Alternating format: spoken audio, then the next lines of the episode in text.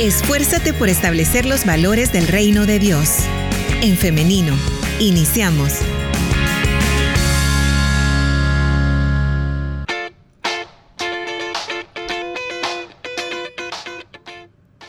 Bienvenidas y bienvenidos si usted recién se está conectando a través de En Femenino SV. Puede estar participando de nuestra conversación a través de los comentarios. De igual manera puede hacerlo a través del 78569496. Ya tenemos listo a nuestro invitado para esta mañana, al pastor Daniel Alas. Bienvenido pastor, ¿cómo está? Em, gracias a Dios, muy bien hermana, contento de poder estar acá y agradecido con que eh, nos tomen en cuenta para invitarnos y con el deseo de contribuir siempre con, nuestra iglesia, con nuestra gente, con todos los que oyen esta radio tan linda que Dios nos ha permitido. Para nosotros es un gusto también, Pastor, recibirlo y también le agradecemos porque siempre tiene la mejor disposición para atender este programa y pues los temas que van surgiendo. Es un placer, es un gusto, hermana.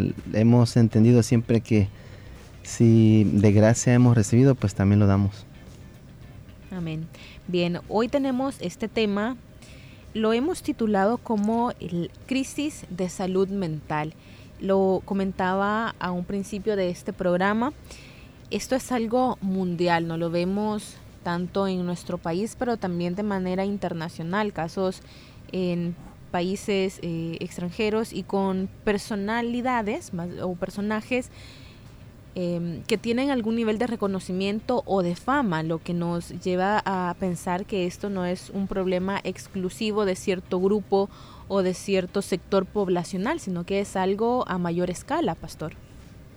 Sí, definitivamente, eh, porque como es algo que eh, hoy más que nunca se ha profundizado, ¿no? Yo creo, siempre ha existido eh, altos niveles de déficit de salud mental, en el mundo, pero vivimos en un tiempo en el que por diferentes razones, circunstancias, eventos en el mundo entero, la salud mental se ha puesto em, en riesgo en todas las poblaciones, eh, no solamente por haber transcurrido ya un tiempo de pandemia, sino mucho antes, o sea, es decir, esto tiene que ver con la economía, con la política, con con todo aquello que, debe de ser o que debe de estar al alcance de todo ser humano, pero que lamentablemente eh, es un déficit, por eso lo llamo así, es un déficit em, y una tarea, diría yo, importantísima, grande, gigantesca, pero, pero necesaria que debe de haber en, en la población, en la humanidad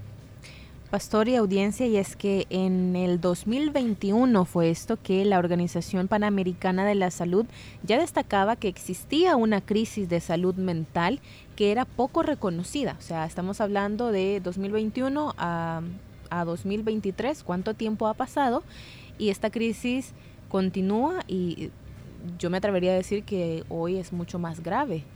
Lo estamos viendo de diferentes maneras y que, quiero empezar comentando el caso que se dio hace dos semanas, creo que fue.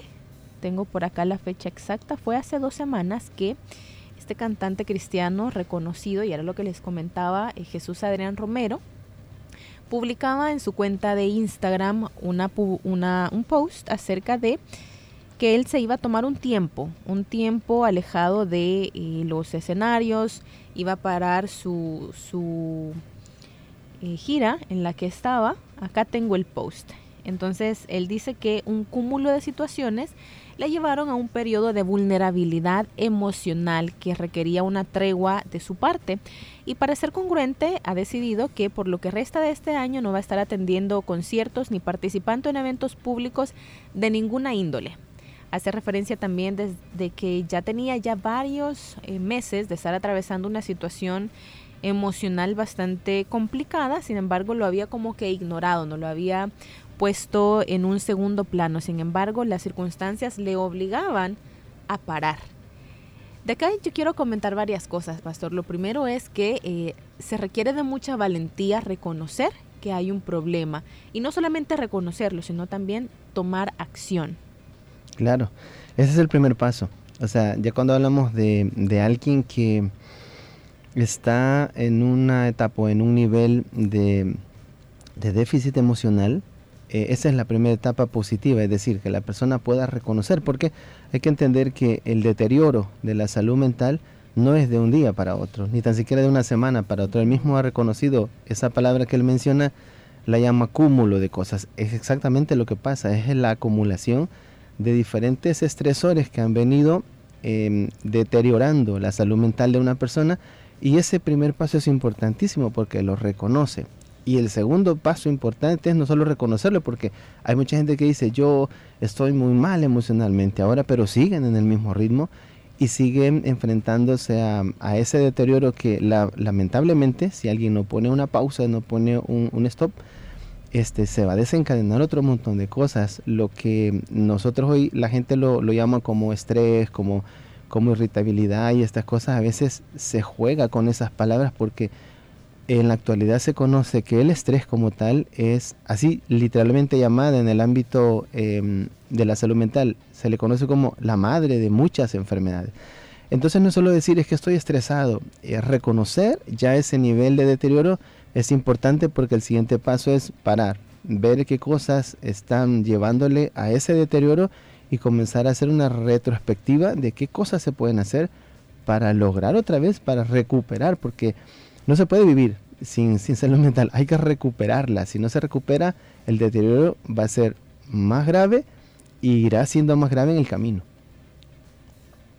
Otro elemento que quiero destacar de este caso particular de Jesús Adrián Romero es que este es un hombre que tiene una carrera, un ministerio en la música de años, eh, experiencia reconocida, su música, sus letras inspiradas por Dios entonces podríamos decir, bueno, pero ¿y entonces qué pasa? Él es cristiano. Él tiene toda una carrera, una vida dedicada a la obra de Dios en este ministerio. ¿Qué pasa? ¿Por qué, ¿Por qué él? ¿Por qué una persona cristiana atraviesa por esto? Porque al final todos somos seres humanos, ¿verdad? O sea, la iglesia o aquellos hermanos que piensan que porque está dedicado, la, gente se imagina que estar dedicado, lo mismo pasa no solamente a cantantes que que dedican muchas horas a, administrar en iglesias, en eventos, en todo esto. Lo mismo pasa con pastores que son, porque casi es alterno, de donde está parado un cantante casi siempre está parado un predicador. Entonces la gente se imagina que el hecho de mantenerse en esa actividad espiritual, porque es una actividad espiritual, eso no significa que va a deteriorar su parte física. El ser humano se compone por una parte física también. O sea, Dios nos ha diseñado así, ¿vea? biopsicosociales, o sea, biológicos, emocionales y sociales. O sea, el ser humano tiene todos estos elementos. Generalmente le ponemos atención cuando ese deterioro ya está afectando la parte física, que es la que vemos. Y la parte espiritual creemos que es algo que nos va a mantener este, en todo sentido. Claro, la parte espiritual, el tener relación con Dios e intimidad con Dios, llena nuestro ser espiritual, nuestro ser interno, la parte espiritual en la que se deleita en esta parte. Pero el cuerpo como tal, bueno, Dios lo ha dicho, ¿no? Es templo y morada del Espíritu Santo y eso nos lleva a la responsabilidad de cuidarlo también. Y el deterioro básicamente de la salud mental desencadena el deterioro de la salud física. Y el hecho de mantenerse en una actividad continua eh, le suprime a quien sea, a un cantante muy famoso, a un predicador muy, muy prominente, a alguien que está muy dedicado en su trabajo, que es alguien que es la cabeza de una organización, le, resta el tiempo de descanso, que es fundamental para que alguien funcione, tenga esta funcionalidad de la vida, la función, para que sea alguien funcional, necesita de muchos elementos y entre esos el descanso. Entonces no, no porque alguien esté continuamente alabando al Señor y ministrando, no significa que no se va a cansar, todos tenemos un límite físico. Y si en el caso de, este cantante famoso, Jesús Adrián, toma esta decisión, es porque precisamente ya su cuerpo le está diciendo algo está pasando, tiene que escucharlo y tomar, y tomar medidas. Claro. Ahora, esto quiero relacionarlo también con otro caso lamentable que sucedió el día de ayer, precisamente, eso es algo reciente, el día de ayer de un joven que eh, lamentablemente eh, pues decidió eh, quitarse la vida y fue una noticia bastante eh, que, se dio en muchos en redes sociales, en muchos medios de comunicación. Y había muchas personas, yo hice esta, este ejercicio de revisar las redes sociales, revisar lo que se decía, la mayor cantidad de mensajes posibles cuando estaba preparando este tema para ver qué es lo que dice la gente cuando pasan este tipo de, de, tragedias, ¿no? Y me llamaba la atención muchos comentarios hablando acerca de, eh, y, y acá quiero hacer esta aclaración. Este no, no es lo que yo pienso, lo que se está promoviendo desde este programa, pero nada más estoy comentando lo que encontré, ¿no? De mucha gente que decía que tomar una decisión de estas es de, es, cobardía, de no querer enfrentar los problemas, de no querer enfrentar las situaciones. Y estaba también otros comentarios en los que se hablaba acerca de eh, que esta persona estaba así porque no quería nada con el Señor, asumiendo acá muchas cosas, ¿no? Porque no se puede conocer el caso específico de este joven, ¿no? Pero quisiera que comentáramos eso, pastor, de este caso y de este tipo de comentarios. Eh, en la experiencia clínica que, Dios me ha permitido tener de algunos años ya y tratar, por ejemplo, con casos, con muchos casos acerca de no solo de personas, sino de familias, que han tenido que sufrir un evento trágico como este, como es el, suicidio, em, los estudios y la experiencia clínica nos llevan a comprender que no tiene nada que ver con, con que alguien sea cobarde o que no haya tenido este, la valentía de enfrentar una situación. Está muy, es todo lo contrario. Este, em, eh, encontrando información sobre este tema, una vez que también me invitaron para, para hablar acerca del suicidio, Em, encontraba información, por ejemplo, que mm, para quitarse la vida en realidad, no quiero que la gente que escucha vaya a malinterpretar esto, ¿no? Pero llegar a ese punto de, de, encontrarse sin salida y llegar a cometer suicidio es todo lo contrario, o sea, es decir, em, la gente que llega a este, a este nivel es un nivel de desesperanza tal que la única salida que encuentra es eso, o sea, es porque muchas veces ya trataron de encontrar salida en todo. Y a lo que la gente le tiene miedo, que es a morirse, ¿no? O sea, es todo lo contrario, a lo que, a lo que la gente le tiene miedo, que es morirse, esta gente es la única alternativa. Que mira, no estamos diciendo que sea lo correcto, claro que no. A lo mejor es conociendo el caso del joven, uno pudo haber encontrado otra, otra cantidad de información importantísima, por ejemplo, su red social, quiénes serán sus amigos, su familia, eh, personas cercanas. Eh, alguien mencionaba por ahí, usted dice que decía, porque no se acercó al Señor, porque podríamos nosotros también decir que el grupo de hermanos estuvo cerca de él para tratar de evitarlo, para asistirlo, para ver en qué podíamos como, como cristianos, como iglesia, como, como ciudadanía, intervenir en algo. O sea, es decir, juzgar después del hecho es mucho más fácil, pero vivir en carne propia ese nivel de desesperanza, Solo las personas que, han estado muy cercanas a seres queridos que han cometido esta trágica decisión eh, pueden dar fe de ello, de que, de que no lo era. Por ejemplo, leyendo sobre este joven, se decía que, era muy bueno en lo que hacía en sus estudios, estaba por graduarse ¿no? de, una carrera en, comunicaciones, creo que era. y, alguien que está en un nivel académico, eh, se habla de que es alguien que tiene mucha, mucho nivel de resiliencia, ¿no? O sea, resiliencia porque puede... Eh, hay gente que hasta le tiene miedo a los estudios, pues dice, no, yo no estudio porque no voy a ser capaz, pero lo estaba haciendo, estaba por terminar. No se trata de, de cobardía, porque criticarlo es muy fácil. Conocer en realidad las causas que lo llevaron a tal decisión y a tal desesperanza, eso es otra cosa. Entonces, eh, lo que nos enseña esto es que em, es tan necesaria la salud mental para poder em, cubrir todos los flancos necesarios para que una, para que una persona no llegue a esto. Ya cuando alguien tiene un nivel de desesperanza, de crisis, de estrés, de todo esto que es la pérdida total de la salud mental, la pérdida total de la, de la esperanza de vida, la pérdida total de, de, aquellas cosas que lo pueden, digamos, llevar a, a cambiar ese pensamiento, cuando se llega a ese nivel es complejo porque no fue de un día para otro, como le acabo de decir. Es una historia de vida que solo conociéndola podemos, digamos, empatizar, porque aquí es necesario empatizar para comprender qué fue lo que pasó. Es mejor enfocarnos en eso, en tratar de comprender qué fue lo que pasó y, evitarlo en otras personas, en seres queridos, en amigos, porque de repente hay, hay personas que no tienen ni la libertad porque no tienen amigos o, o, los amigos nos han acercado para conocer de fondo una situación. Entonces si nos cubrimos, nos cuidamos, nos respetamos y nos amamos todos como iglesia que somos, podemos evitar esto porque quiero mencionar esto, no quiero que se me escape la idea.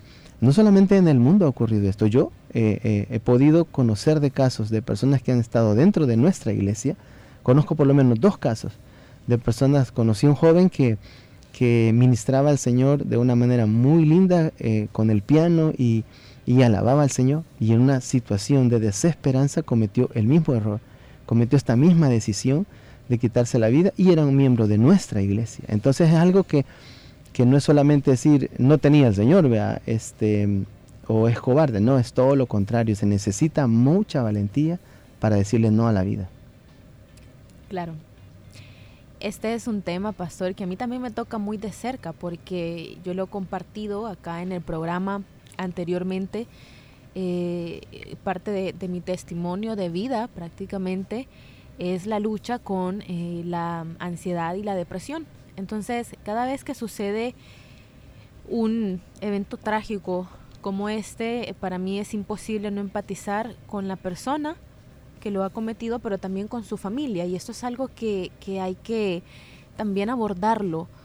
¿Cómo es la contención con la familia? Porque el caso de ayer a mí me tocó tan profundo, eh, tan, tan de cerca, y me partía el corazón ver comentarios, ver las noticias en redes sociales, cómo se difundían las imágenes para generar morbo, para que la gente esté opinando, para que la gente esté asumiendo, para que estén juzgando la decisión de esta persona y toda su historia familiar que como lo decíamos no se conoce, ¿no? Pero eh, quisiera que abordáramos también la familia, cómo, cómo lo vive la familia, cómo podemos apoyar a la familia de una persona que, sabemos que tiene tendencias o tiene ideas suicidas o en todo caso que ya, ya ha pasado la tragedia. Es bien complejo porque, por ejemplo, si se trata ya de un suicidio consumado, este, dependerá de, de cómo cada persona que, que pertenece al grupo familiar puede puede asimilar el duelo, ¿no? Porque generalmente cuando ocurren tragedias como esta, eh, los familiares más cercanos, ¿verdad? Padres, hermanos, pueden desarrollar un sentimiento de culpa por no haber estado o si estuvieron no haber estado em, más cerca. Siempre que hay la pérdida de un ser querido, normalmente se desarrollan sentimientos de culpa. Ahora, hay que comprender que la culpa no, no ayuda, ¿no? La culpa no ayuda, pero cómo asistirla dependerá de, también de la red social, de la red de apoyo que tenga la propia familia.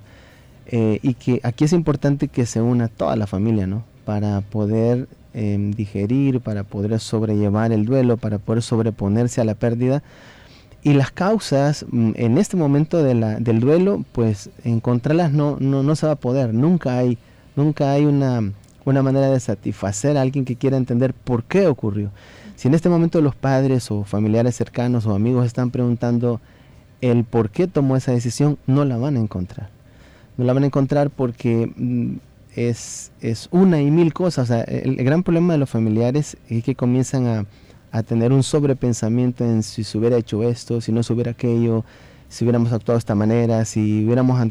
O sea, ya él hubiera es, es nada más para lastimarse a sí mismo. Ese es un proceso de duelo. El proceso de duelo, eh, al menos los, los entendidos en esta materia hablan de cinco o seis fases del proceso de duelo, que puede ir entre, entre tres, seis hasta nueve meses, ¿no? O algunas veces hasta el año poder sobreponerse. Pero ¿qué sería clave? Asistir a la familia, estar cerca, no juzgarla, no decir este por culpa de quién, no se trata de culpa de quién. Ahora en este momento no se trata de culpa de quién.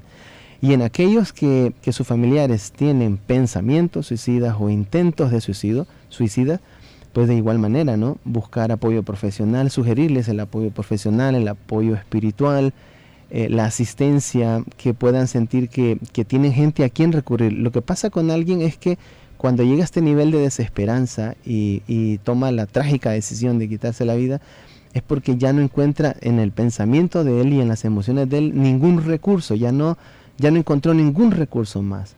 Entonces, mientras eso no pasa, eh, la asistencia de la iglesia, de los hermanos, de los familiares, de los vecinos, de todos ellos, es importante que la gente no se sienta sola, que no llegue a ese nivel de decir, ya no tengo a nadie.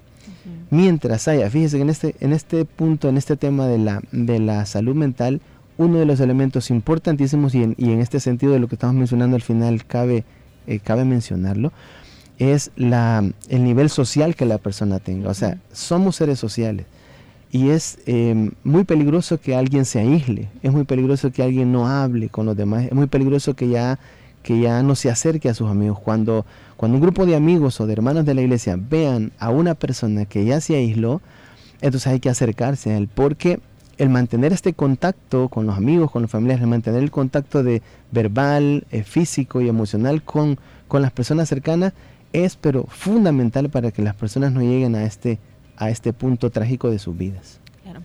Se maneja mucho la narrativa, pastor, de que esta es una lucha que no se ve. Sin embargo, yo difiero acá y es que cuando una persona está luchando con ansiedad o depresión, claro que se ve. Lo que sucede es que socialmente se enseña que se ignore por todos los elementos que hemos comentado ya em, en esta conversación, pero por eso me, me gustaría que habláramos acerca de ello, de estas señales que nos permiten intervenir en la vida de una persona que está atravesando por estas situaciones. Sí, claro que hay señales, o sea, lo que pasa es que eh, así como lo ha ignorado la sociedad, lamentablemente terminamos, o las personas terminan ignorando esas señales. Por ejemplo, este, cuando un adolescente eh, en un estado de, de, estrés en un estado de, enojo, de rabia, de, irritabilidad muy elevado, eh, grita, por ejemplo, que se va a dañar o que se va a hacer algo, eh, lamentablemente muchas, muchos padres de familia, muchas personas dicen, ah, me quiere manipular, me está manipulando. Y, y, si bien es cierto, tanto niños como adolescentes pueden llegar a utilizar esto como una herramienta para querer, digamos, doblegar la, la, la, la, firmeza de un papá, no significa que no hay que poner atención, pero señales hay, por ejemplo, que un adolescente o un adulto, igual no, esta situación no, no, no atañe solamente a niños o adultos, porque ya ha habido también suicidios de niños. Pero, por ejemplo, ¿qué señales hay? Hay dificultad para dormir. Si alguien está ya observando en su familiar que le cuesta dormir, que está, que está teniendo trastornos del sueño, que es la una, dos de la mañana y esta persona no tiene el, el, descanso necesario, eh, esa es una señal. La otra es que la persona pierde el apetito, ya no está comiendo normal, come de manera irregular y el no comer ni dormir de forma regular va a traer otras consecuencias que le va a costar concentrarse, que ya se va a aislar, que si es alguien que tiene trabajo, pierde su trabajo porque se está, ya está afectando el área de su trabajo, está afectando las relaciones sociales con los amigos.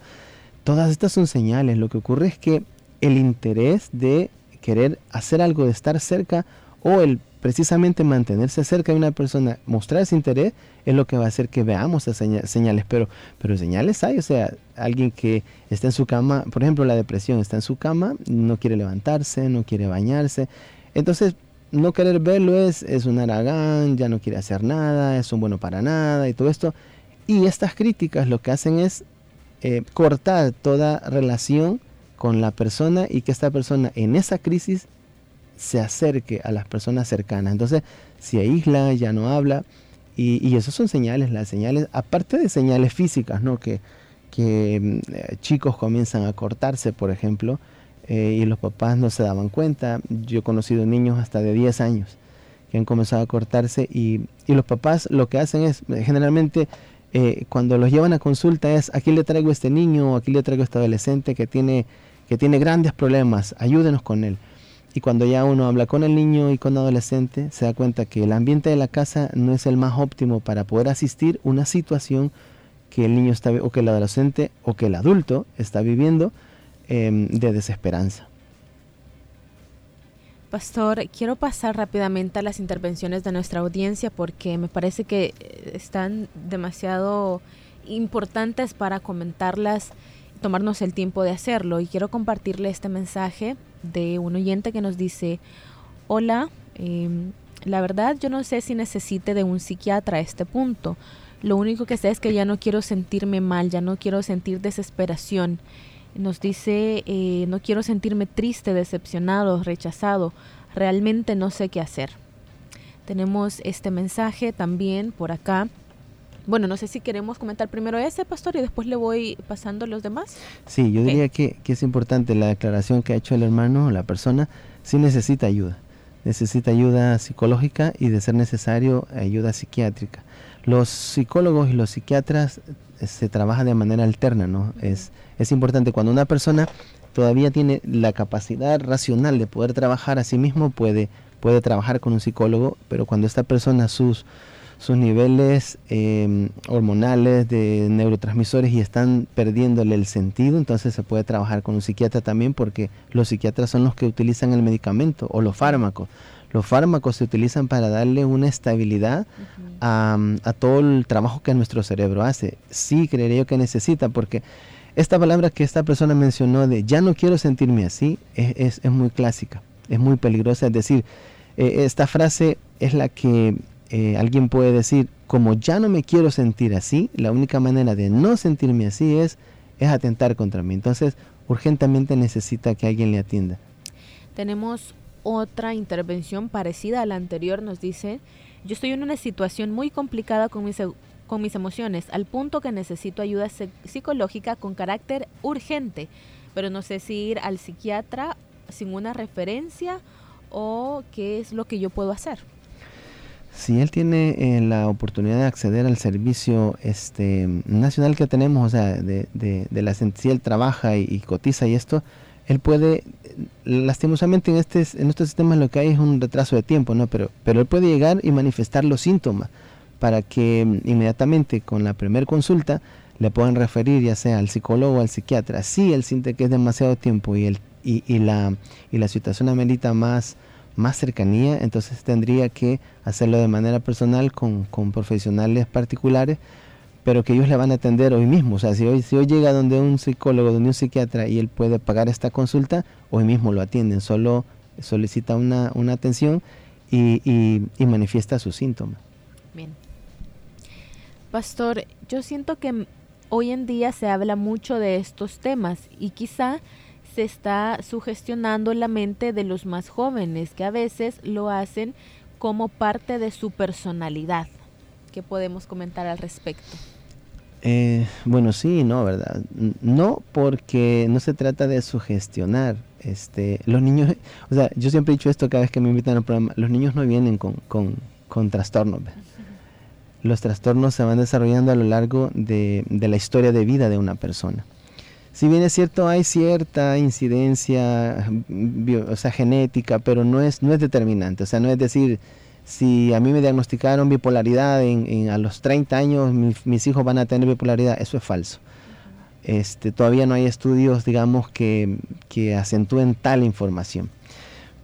Puede ser eh, mínima, ¿verdad? Pero, este, y sí, porque la personalidad puede afectar, ¿verdad? La personalidad, pero, pero el asunto es que cuando digo que no es porque en la etapa de la niñez y la adolescencia la personalidad es una, es una estructura, si se le conoce, es una construcción de la estructura de la personalidad.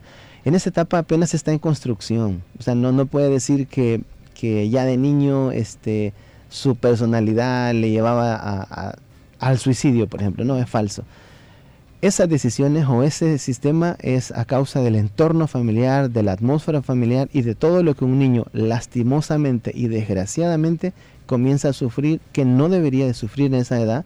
Los niños de 3 a 9 a 12 años deberían de ser la etapa más feliz de su vida y lastimosamente hay niños que no la han tenido, han tenido traumas, violaciones, abuso físico, verbal, psicológico, a veces de la misma familia. Entonces, claro, estamos construyendo la personalidad de un niño que luego pasa a ser adolescente y luego tenemos a un adulto psicótico, pero que no nació psicótico, que se convirtió ya sea a la sociedad misma, a la familia, lo que sea, pero, pero no es que se, se, sugestione, no es porque un niño al oír este tema se va a enfermar, eso es totalmente falso. Bien. Bendiciones, bonito tema, les felicito. En realidad tanto el cristiano como no cristiano se expone a este tipo de situaciones. El Señor Jesús nos promete que Él va a estar con nosotros todos los días. Esa es la diferencia. También nos dicen, em, yo vi el caso que estábamos comentando del día de ayer y es triste cómo se pierde una vida, nos dice este comentario. También tenemos otra pregunta muy interesante, pastor.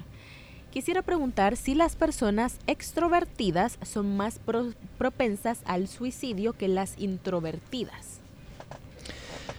No, la, eh, eh, no, quisiera, no, quisiera entrar, digamos, como a determinar quiénes sí y quiénes no, porque al final es una situación de más de resiliencia, o sea, más de capacidad de afrontamiento.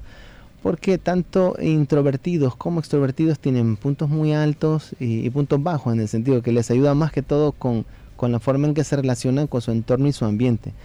Y en cambio esta ah, falta de o déficit emocional, psicológico y social es algo más construido a lo largo de la, de la vida de la persona.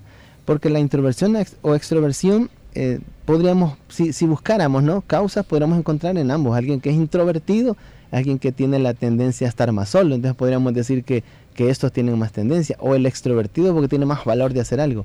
Yo creo que ni lo uno ni lo otro es, son características muy particulares, pero que al llegar a este punto de la pérdida de la salud mental, la pérdida de la salud mental puede ser para alguien introvertido como para alguien extrovertido. O sea, el punto, el meollo es no, no autocuidarse, no cuidarse eh, su salud mental y que eso, obviamente, ¿por, ¿por qué? Porque la salud mental, eh, el concepto de salud mental es un bienestar, escuchen bien, es un bienestar emocional, psicológico y social y que esta salud mental tiene una incidencia directa en, lo, en cómo pensamos, en cómo sentimos, cómo actuamos, sobre todo en cómo nos relacionamos y decidimos.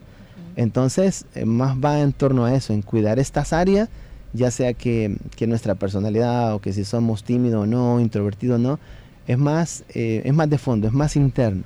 Bien. Tengo una pregunta para el hermano. Quisiera saber si tener agotamiento, fatiga, eh, sin ánimos de salir y solo pasar durmiendo es signo de depresión. Yo soy mamá y tengo dos niños pequeños.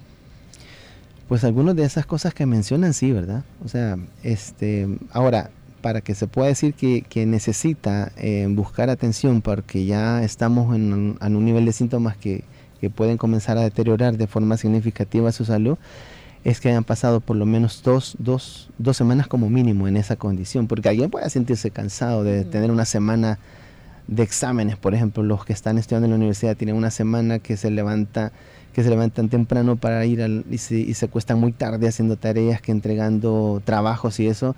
Entonces, después de una semana de mucho trabajo, viene una semana que es de agotamiento, o sea que la persona sufre las consecuencias de haber tenido una semana muy rígida de su tiempo de dormir, comer y todo.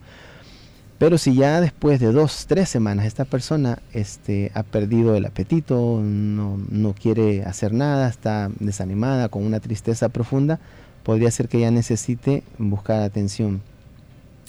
Pastor, estoy recibiendo varios mensajes en los que las personas básicamente nos están pidiendo ayuda. Nos dicen yo ya no puedo más y primero agradecerles por tener la confianza de contarnos su experiencia, tener la confianza de, saber que podemos hacer algo, podemos ayudarles. Entonces, al final, pastor, vamos a compartir el contacto y a estas personas, pues, decirles que no voy a comentar cada uno de, sus casos, pero sí estoy leyendo sus mensajes y sí vamos a atenderles. Así que eh, los dejo por, por acá, luego se los comparto, pastor. Y ahora voy con más preguntas o más comentarios en los que podemos eh, sacar algo, contestar.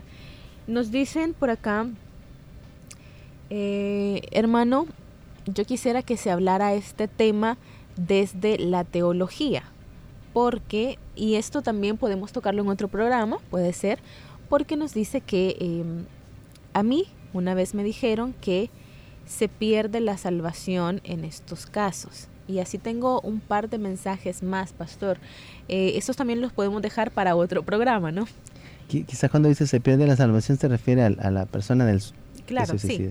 Es un tema eh, muy importantísimo. Creería yo que, que sí, podemos, podemos hablar de ello. Ahora, este, eh, hablar de estos temas es bien complejo, ¿no? Porque mm, luego que, que se dice algo, depende mucho de cómo la persona lo interpreta. Pero sí, es un tema que, que se puede hablar. Bien, quiero compartir este testimonio. Nos dicen, yo pasé por depresión, ansiedad y ataques de pánico, donde muchas veces pensaba que me iba a morir, que iba a dejar solo a mi esposo y a mi hija. Y de igual manera, cuando me daban los ataques de pánico, sentía mi cuerpo aguado, como desmayado. Me enviaron donde un psiquiatra, pero solo puedo decir que nunca tuve necesidad de ir porque eh, nos dice que eh, pues inició en una como en un proceso también de acompañamiento de espiritual y nos dice que en su caso esta fue la respuesta. Nos dice, a veces debemos creer en la palabra de Dios y eh, decirle a Dios, decirle así, ser honestos con Dios.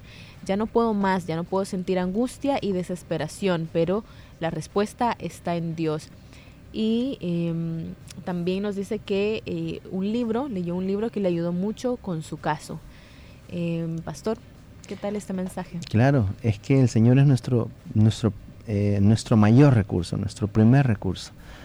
Em, eso está así, está claro, no es negociable, ¿verdad? O sea, estamos hablando de que si somos cristianos tenemos este gran recurso en el Señor, pero cada persona puede ser diferente, ¿no? El nivel de fe, el nivel de esperar, eh, su, su, su, o sea, sus convicciones, este, no, no todos tienen la misma capacidad, entonces por eso es importante. Y si vamos a la Biblia vamos a encontrar muchísimos casos, ¿no? Vamos a ver a un Elías metido en una cueva que no quería ni comer ni levantarse, Dios le hablaba, no, hacía caso. O sea, no, no hay que pensar que, si alguien no, no le sirve la fe o no le funciona la fe es porque no, no es un buen cristiano, no pasa por eso, pasa por las experiencias vividas de cada individuo y por las cosas que le toca vivir. No es lo mismo que alguien esté deprimido, por ejemplo, no es lo mismo que alguien esté deprimido porque perdió su trabajo a que se dio cuenta que su esposo o su esposa le fue infiel.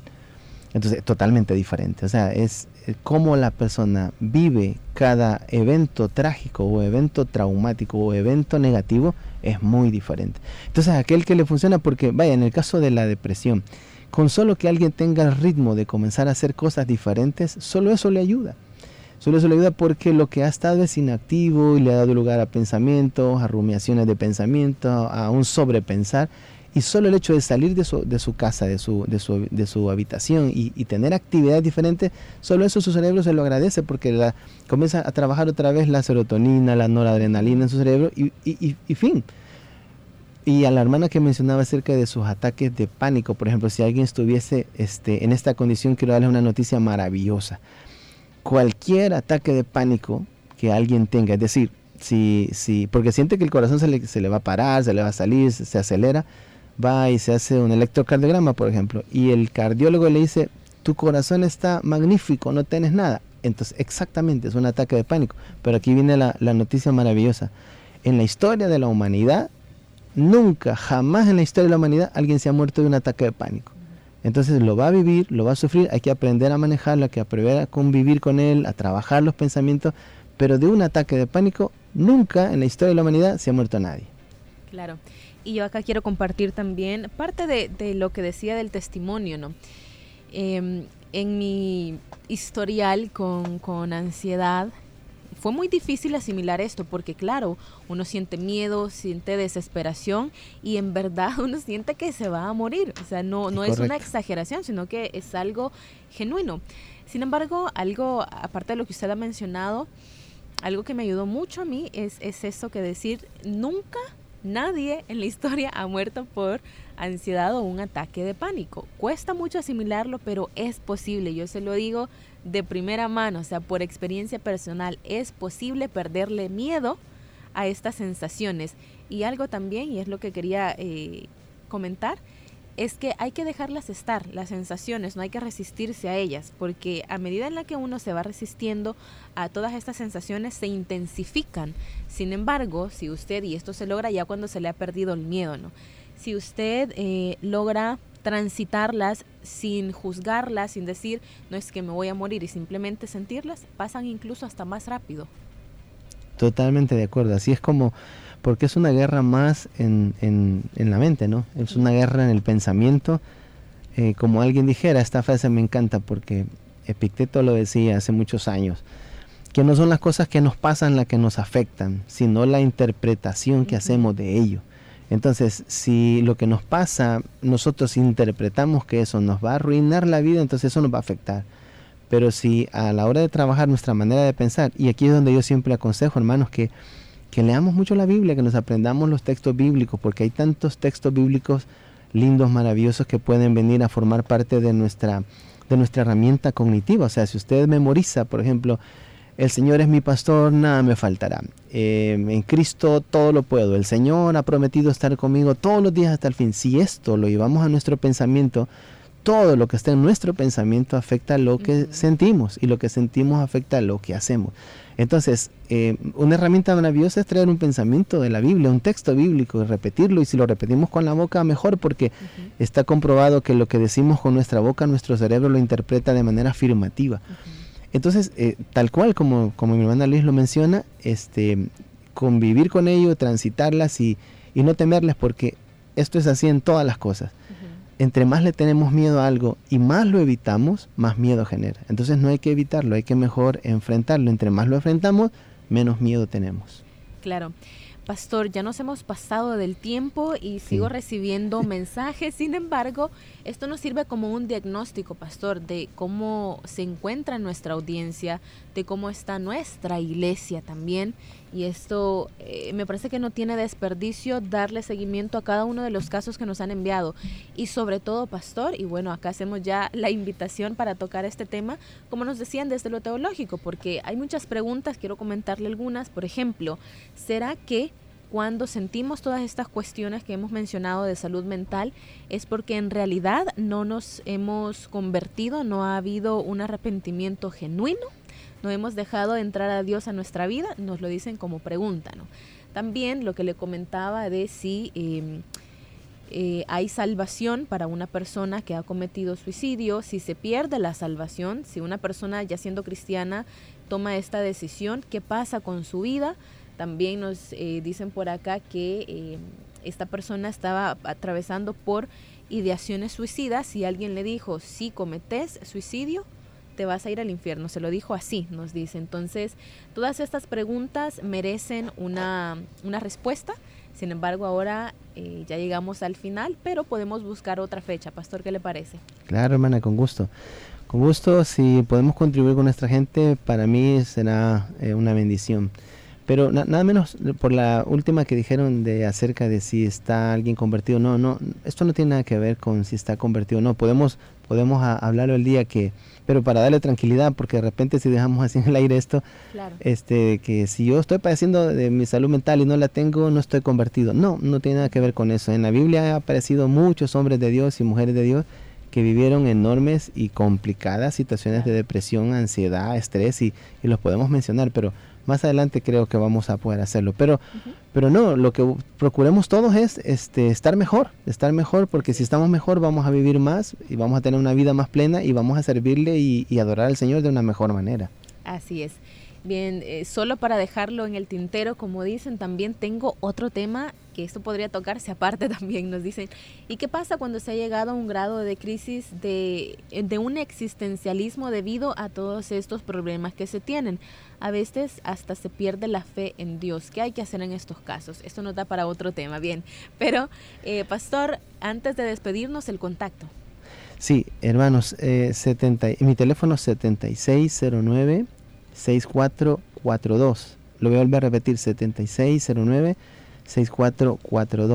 Solo que siempre que doy mi teléfono pido un poquito de paciencia a los hermanos, porque terminando el programa este, hay lluvia de, mensajes, ¿no? Pero hermanos, con todo el amor de mi corazón voy a tratar de hacer el tiempo para poderle responder. Si no respondo en el momento, lo voy a hacer siempre, pero, pero siempre lo hacemos. Y si alguien quiere escribir al, al, al correo, también puede hacerlo. Mi correo es Dani Alas con una N nada más y la Y, danialas.gmail.com. Muy bien, por ahí tiene entonces los contactos audiencia para eh, tener un acompañamiento. Bien, Pastor, le agradecemos muchísimo por acompañarnos en este espacio y ya lo comprometemos con otro tema. Es un placer, para mí es un placer. Bien, que tenga un feliz día.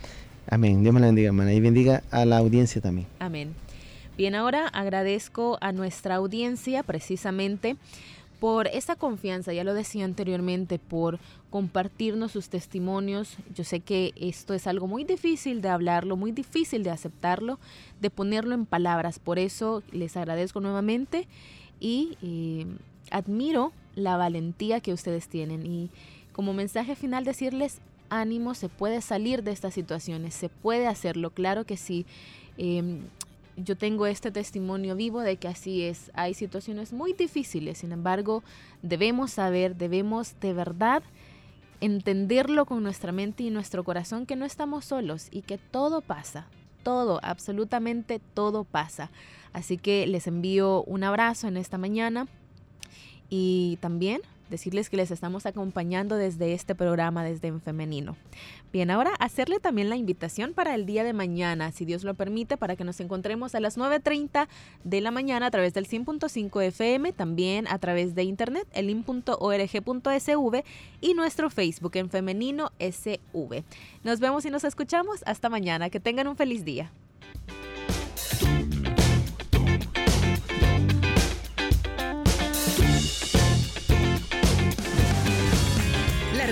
Más rápida es la acción.